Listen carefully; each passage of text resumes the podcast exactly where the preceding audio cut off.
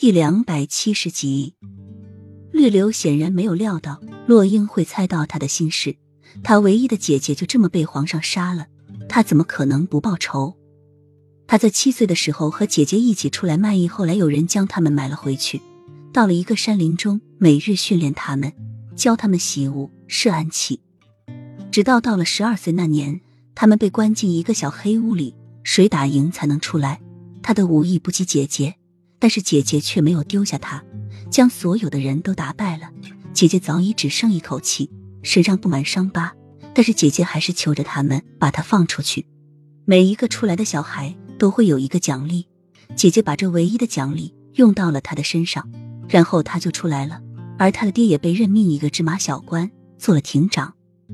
日子就这样过去，他一直很想寻找他的姐姐，直到姐姐在宫中做暗卫，为皇上做事。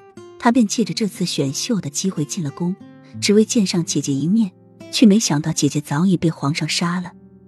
如果当初没有姐姐的保护，他早在十二岁那年死了。这个仇他必须要报。可是如今他的武功尽废，何时才能报得了仇？恐怕也只有爬上皇上的龙床才有机会。樱花夫人，奴婢真的没有这个意思。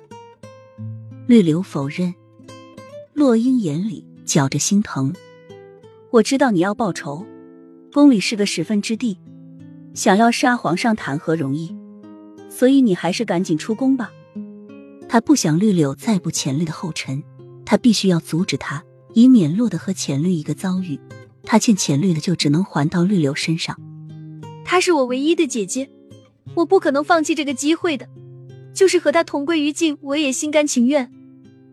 绿柳索性坦白直说，眸子中的倔强。和坚定只赠为简，忽又跪下身来求着洛英：“樱花夫人，我求求你帮帮我，姐姐的仇我一定要报。”洛英见这样再劝也没有用，浅绿是不达目的誓不罢休，而绿柳却是决定的事情不会再更改。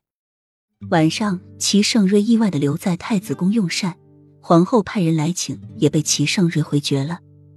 饭桌上，齐盛瑞一个劲的给小西夹菜。丑陋的容颜，满是做父亲的关爱之情，而小溪却看着站在身旁的洛英，娘亲过来吃啊。